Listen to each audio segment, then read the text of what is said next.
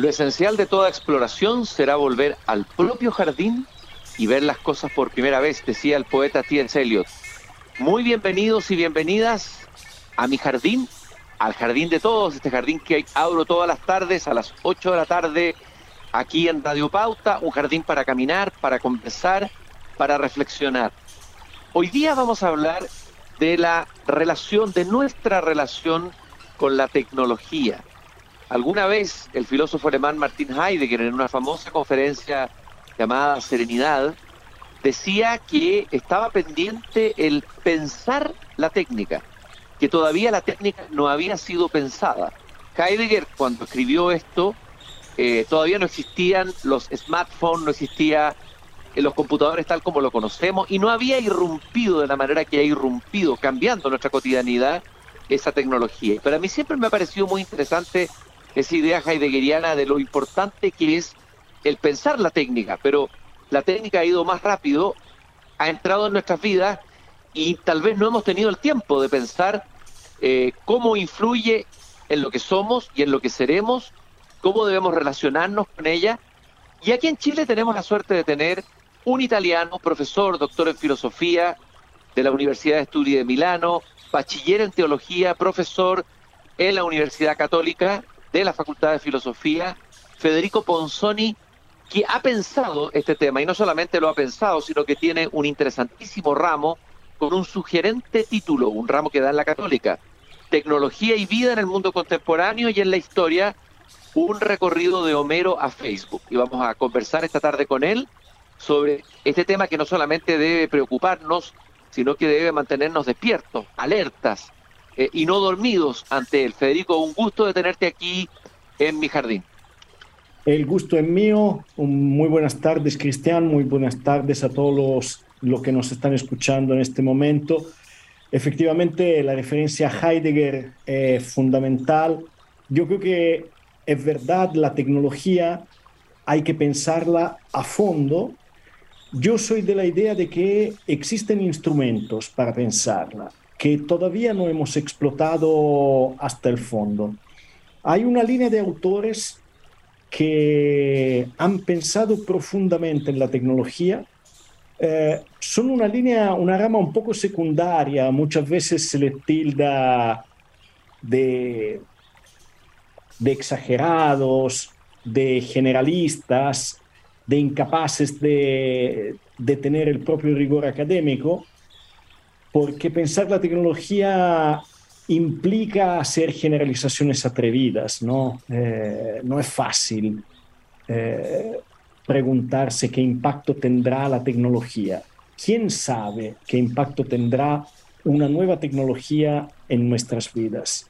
Sin embargo, hay ejemplos históricos en los cuales se ha visto cómo el impacto de una cierta tecnología ha cambiado la cultura. De ahí podemos, según yo, aprender a ser pensoso con la tecnología, a decir, oye, pero ya, a ver, vamos un poquitito más lento, no creamos a todas las promesas que eh, la tecnología entrega, porque muchas veces uno lee en los diarios, ¿no? En los medios de comunicación, la, la energía atómica va a resolver todos los problemas energéticos de la humanidad y en cambio no lo ha hecho. Las promesas que los computadores o la inteligencia artificial, eh, que es la tecnología nueva del momento, están haciendo de resolver todos los problemas de la humanidad, quizá eh, haya que pensar al fondo si, si son verdaderas o no, ¿no? Federico, al comienzo efectivamente tal vez hubo una ilusión de que la tecnología solo traería dimensiones positivas, que las redes sociales iban a democratizar las comunicaciones. Eh, sin mm. embargo, incluso hay una declaración del expresidente Obama en una entrevista que decía que él había confiado ciegamente en el poder democratizador de las redes sociales y que luego se había dado cuenta de los límites, los peligros de estas redes sociales. Eh, tú has hablado de que hay una percepción ingenua de la tecnología. ¿Cuál es esa percepción ingenua de la tecnología? Mira, hay dos percepciones ingenuas que, que, son, digamos, la una es la opuesta de la otra. La primera es eh, la concepción que la tecnología soluciona todos los problemas. Se puede llamar solucionismo, que es, digamos, la, la, versión más reciente del sueño positivista, del sueño eh, empezado en la edad moderna, ¿no? Eh, por, por Bacon, que pensaba que la tecnología, la ciencia habría solucionado todos los problemas de la humanidad de poquito a poco. La otra, la otra versión es un tecnoescepticismo duro, ¿no? Eh, el que piensa que todo lo que trae la técnica y la tecnología, yo en este momento ocupo las dos palabras como si fueran un sinónimo, pero todo lo que trae la tecnología es inevitable que la tecnología tiene una lógica suya propia en la cual el ser humano no es capaz de sustraerse. Yo soy de la idea, en cambio, de que para pensar la tecnología hay que asumir la responsabilidad. La palabra responsabilidad es una palabra que a mí me gusta mucho, una palabra eh, propia de la tradición cristiana, pero propia también eh, del deconstruccionismo. Derrida sobre todo el segundo Derrida habla muchísimo de responsabilidad. Entonces, eh, la verdadera manera de pensar la técnica es pensarla desde la responsabilidad. ¿Y cuál sería esa responsabilidad? Sería interesante eh, eh, volver a, a, entender cuál es el sentido que le daba al concepto de responsabilidad Derrida y cómo podríamos aplicarlo en el caso de la tecnología. Sí, yo creo que, mira, la verdad es que la primera responsabilidad frente a la tecnología, eh, voy a decir una cosa como, como extraña, pero es filosófica, es preguntarse eh, la pregunta de siempre de la filosofía, ¿qué es eso de la tecnología? Porque, ¿cuál es el problema de la responsabilidad? La responsabilidad se puede jugar si yo soy consciente de qué es lo que está en juego con la tecnología. Entonces, la primera responsabilidad es, ¿qué es lo que es la tecnología? Y si yo digo, la tecnología es algo, un mecanismo inevitable, determinista, que sus efectos son propios, suyos, y que el ser humano no puede hacer nada con ella, entonces yo me estoy conceptualmente sustrayendo, estoy impidiendo que la responsabilidad entre en juego. Por el otro lado, si uno piensa que la tecnología es un puro instrumento, que la tecnología es totalmente transparente a los fines del ser humano, que yo decido qué es lo que hago con la tecnología, también es una forma de irresponsabilidad porque la tecnología en esta segunda concepción desaparece, ¿no? Porque se vuelve simplemente lo que se interpone entre mi deseo, mi fin y el fin mismo. En cambio, la tecnología nunca es un medio neutral entre la intención y el fin, porque modifica eh, la posibilidad misma de los fines, pero esto un poquitito más complicado. Entonces, ¿qué significa ser responsable? Significa preguntarse a fondo qué es la tecnología. Y si nosotros preguntamos a fondo qué es la tecnología, nos damos cuenta de que no hay nada inevitable en la tecnología, no hay nada inevitable en el desarrollo de la tecnología, porque la tecnología la hacemos nosotros, es un producto del ingenio humano sobre el cual tenemos un cierto grado de control. No total, pero un cierto grado sí. Por el otro lado, si pensamos que eh, la tecnología es un puro instrumento, no logramos pensar hasta el fondo eh, qué es lo que podemos, no logramos pensar hasta el fondo cuáles son los límites de nuestro actuar con la tecnología. Dicho de otra forma, eh, si yo digo las redes sociales han provocado eh, una polarización de la vida política, yo estoy haciendo de las redes sociales un sujeto. como un ser humano que actúa en la historia con una intención propia. Pero la verdad es que si uno lo piensa bien, la tecnología no es un sujeto. Las redes sociales no tienen una subjetividad propia, como si fueran seres humanos. Sin embargo, si nosotros somos ingenuos, le atribuimos a las redes sociales la característica de sujeto. Y cuando le, y cuando le entregamos esta característica, ahí es donde no pensamos, donde sustraemos nuestra responsabilidad. Eh, Federico Ponzoni, doctor en filosofía, conversando aquí conmigo, paseándonos por el jardín, pensando la tecnología y la vida en el mundo contemporáneo. Heidegger, eh, Federico también usó en esa misma conferencia que yo citaba al comienzo, habla del concepto del deshacimiento, que da título, y el Asenheit, me parece que es en alemán, que puede significar deshacimiento de, eh, o serenidad, la traducen algunos, y plantea que en el fondo todo se juega en la libertad que podamos tener nosotros frente a la tecnología, o sea, que somos capaces de decir sí o no en algunos momentos, o sea, dejarla entrar hasta un límite, pero decir hasta acá llega. Eso podemos verlo en un ejemplo muy precario. Yo uso el celular, pero a la hora de la comida, que es un momento ritual, yo no permito que los celulares estén prendidos. Estoy hablando de un, ejemplo muy prosaico. Eh, ¿Es posible ese deshacimiento del que habla Heidegger hoy, con el nivel de desarrollo de la tecnología ¿Existe todavía esa, libertad para, para poder decir un sí y un no? A ver, eh, yo creo que sí, eh, estoy convencido de que sí, y de hecho el, eh, el gran objetivo del curso es propiamente este, entregar los instrumentos para poder decir un sí condicional condicionado a la tecnología.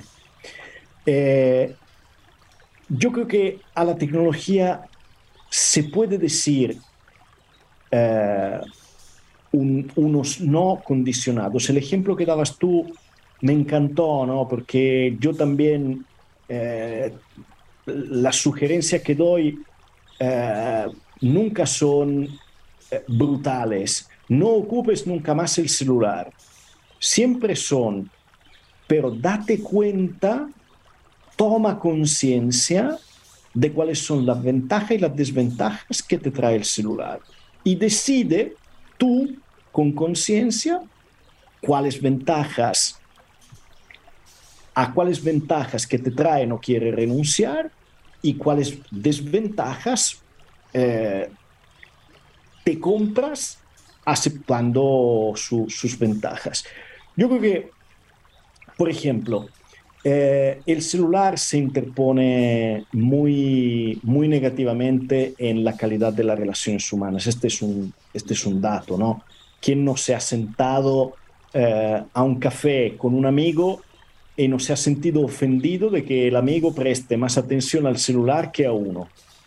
O eh, durante las no sé, eh, acá en Chile está esta, esta tradición que yo quiero muchísimo, la del asado, ¿no? Eh, el asado es esta liturgia casi, ¿no? Eh, que, su, que tiene sus pasos como muy, muy bonito y es, un momento donde que, que, si está hecho con, con, con, con, personas muy amigas es un momento muy rico, muy de, de compartir muy profundo, eh, alrededor de, la comida y del fuego. Claro, si uno introduce tecnología digital allí, eh, se pierde, se pierde el acontecer de la amistad en el, en el, instante, ¿no? Porque eh, la tecnología digital te saca del aquí y el ahora y te lleva a una y entonces que no es tan interesante finalmente, mm. si uno piensa hasta el fondo. ¿no? Entonces, creo que la tecnología hay que deconstruirla un poco, ¿no? Eh, hay que deconstruir como las promesas que trae.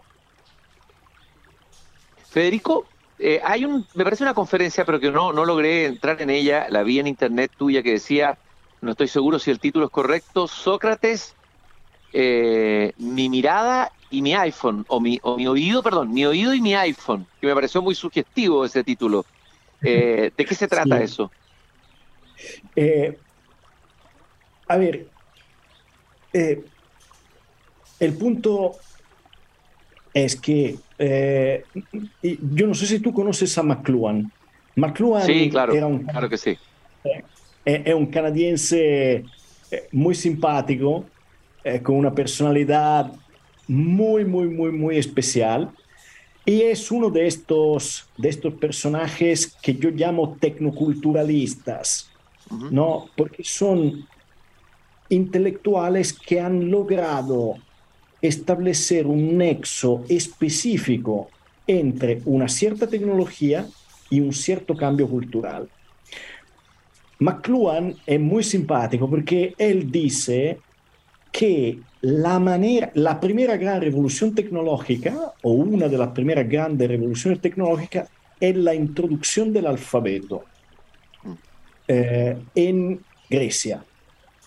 Y el alfabeto cambia radicalmente la cultura. ¿Pero por qué? ¿Cuál es el mecanismo? McLuhan explica que antes del, alfabeto el más importante de los sentidos era el oído. El oído tiene característica propia muy, eh, muy relevante porque todo lo que es escuchado tiene una urgencia, tiene una densidad afectiva eh, mucho más grande y además el oído es todo simultáneo porque uno puede escuchar, puede escuchar muchos sonidos a la vez. En cambio, la vista eh, es lineal, focalizada y secuencial. Uno ve una sola cosa a la vez. Ahora, antes de la introducción del alfabeto, obviamente el sistema nervioso central del ser humano, dice McLuhan, estaba obligado a darle prioridad a todo lo que era auditivo. Y esto creaba patrones de pensamiento parecidos a la audición todo es simultáneo de forma tal que no existe un nexo causal entre un evento y otro, sino que todo sucede en una cierta simultaneidad. Un terremoto, por ejemplo, es la ira de un dios. Las dos cosas son simultáneas, ¿no? En cambio, nosotros pensamos, el terremoto es la acumulación de energías, causa que viene antes y después liberación de energía, el terremoto. ¿no?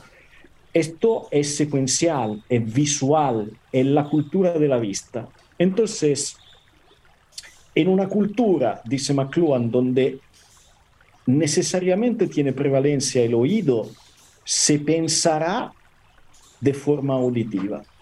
Cuando se introduce el alfabeto, inmediatamente la vista, desde el punto de vista de la transmisión de la cultura, desde el punto de vista del mantenimiento de la cultura, se vuelve el sentido mucho más importante. De esta forma, los patrones de pensamiento se visualizan y se vuelven lineales, abstractos, desapegados.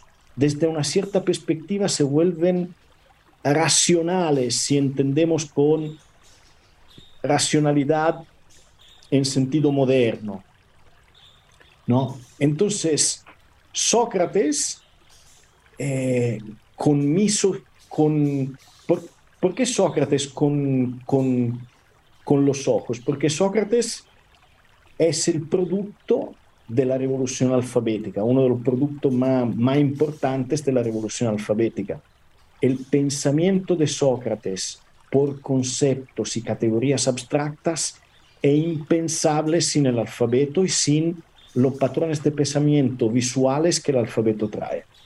Federico, eh, y, por otro lado, Platón tenía una cierta desconfianza a la aparición eh, de lo escrito, digamos, eh, en el sentido de que eso llevaba a la pérdida del oral, y de hecho la filosofía fue fundamentalmente dialógica, oral, la mayoría de los maestros no escribían libros, y ahí, ahí se produce esta gran revolución, pero Platón tenía una cierta desconfianza, no sé si en, el primer momento frente a lo escrito, creo que hay una carta de él, que no estoy seguro si es apócrifa o no, si se ha demostrado eso suficientemente, donde él plantea este tema. O sea, hay una tremenda revolución, ¿no? Eh, eh, eh, en la filosofía misma.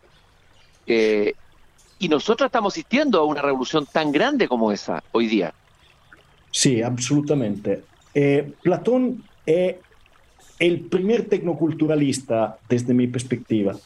Eh, en la República hay un diálogo en el cual eh, em, se habla de la introducción del alfabeto, de la escritura, ¿no? Eh, y Platón nota, pero el alfabeto, la escritura, no hace que las personas se olviden con más facilidad. Y acá eh, eh, la observación es profundísima, porque es totalmente contraintuitiva, ¿no? Porque uno dice, claro, la escritura sirve justamente para la memoria. ¿Por qué? Porque es un soporte externo sobre el cual yo puedo registrar, grabar informaciones que son mucho mayores que las que pueden estar almacenadas en el, sistema, en el puro cerebro individual de una persona. Entonces, la, la, la escritura es una tecnología de la memoria que la aumenta desmedidamente, exponencialmente. Y sin embargo, la observación de Platón vale porque justamente la existencia de un soporte externo hace que la memoria del ser humano, la propia capacidad de recordar lo más decisivo de la propia identidad del ser humano, no esté en manos del ser humano mismo, sino fuera de él. Entonces, desde esta perspectiva, eh, la observación de Platón nota cómo la introducción de una nueva tecnología cambia radicalmente la cultura porque cambia radicalmente la manera de actuar de una de las facultades más importantes del ser humano, que es precisamente la memoria. Y en ese sentido, Federico, si tuviéramos un Platón de hoy, digamos, eh, ¿qué diría ese Platón? ¿Qué observaría, digamos? Eh, ¿qué es lo que está cambiando? ¿Qué es lo que estamos ganando y que estamos perdiendo con, eh, con esta nueva tecnología, con lo digital? ¿Cuál sería el órgano privilegiado? ¿Cuál sería, qué es lo que perderíamos y qué es lo que ganaríamos desde ese punto de vista? una pista la da McLuhan cuando dice que estamos volviendo a la aldea global, ¿no? La aldea global eh, es el mundo donde eh, en la aldea, eh, no en la aldea chica, ¿no? que se dice siempre pueblo chico, infierno grande, ¿no? un dicho que se dice acá en Chile. ¿no? ¿Por qué se dice esto? Porque la vida de una aldea chica, los antropólogos lo dicen, está fundamentalmente basada en el cuchicheo, en esta palabra, en el kawin, ¿no? Eh, entonces nosotros tenemos un kawin a nivel global, porque las redes sociales eh, aumentan esta lógica a, un, a, nivel planetario, ¿no? De forma tal que nosotros sabemos todo de la vida privada del príncipe Harry, que de por sí puede que no sea un ser humano tan interesante, ¿no? Eh, no lo sé, no, no, lo conozco, ¿no? Pero eh, la lógica de saber todo la vida de todos, ¿no? Y por lo tanto una banalización de la vida, ¿no? Eh, todo es poco interesante, todo es objeto de Kawin. La otra, la otra cosa, yo creo que si tú me preguntas por las redes sociales, muchos estudios notan dos grandes fenómenos. Primero, el encierro en la burbuja filtro. Esto es un, Eli Pariser es el que lo, lo, describe con, con mucha, eh, con mucha pregnancia en su, en su texto, que se llama por lo, por lo visto burbuja filtro, que es la idea de que el algoritmo decide a cuáles contenidos tú estás expuesto. Y como la lógica del algoritmo es una lógica de similitud, tú entras en contacto con eh, las personas y los contenidos que son parecidos a lo que, a lo que uno sabe. Por ejemplo, eh, el ejemplo clásico es el del terraplanista, ¿no? El terraplanista toda la gente que cree que la Tierra es plana le dice, oye, pero esta es una creencia irracional, no puedes creer esto, ¿cómo? Y el terraplanista se encuentra aislado. Ahora, si, uno, si el terraplanista tiene acceso a las redes sociales, el algoritmo de Google, Instagram, TikTok lo pondrá en contacto con otros terraplanistas y eh, su creencia eh, que, que, normalmente es censurada, con, con razón censurada, encuentra posibilidad de ser sostenida porque encuentra una comunidad de personas similares. Esto genera fragmentación, ¿no?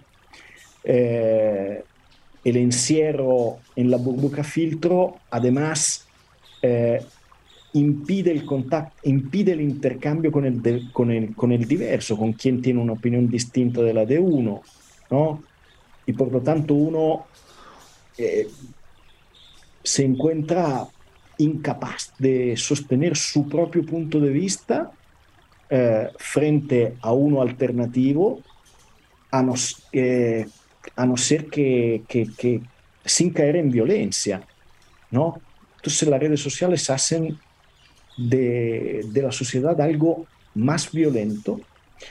Eh, en tercer lugar, eh, yo diría que hay una polarización ¿no? El, eh, muy grande. Las redes sociales tienden a extremizar las opiniones porque los algoritmos y por qué eh, la estructura cognitiva del sistema nervioso central humano tiende a notar y a hacer clic en opiniones cada vez más extremas y entonces eh, se tiende a, a, ir a posiciones mucho más extremas desde, este, desde esta perspectiva.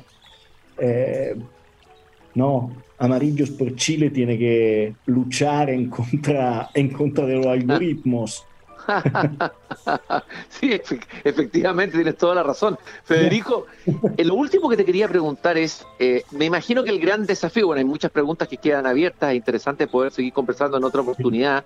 Te invitaremos de nuevo al jardín para seguir conversando sobre este tema tan interesante, tan actual y tan pertinente.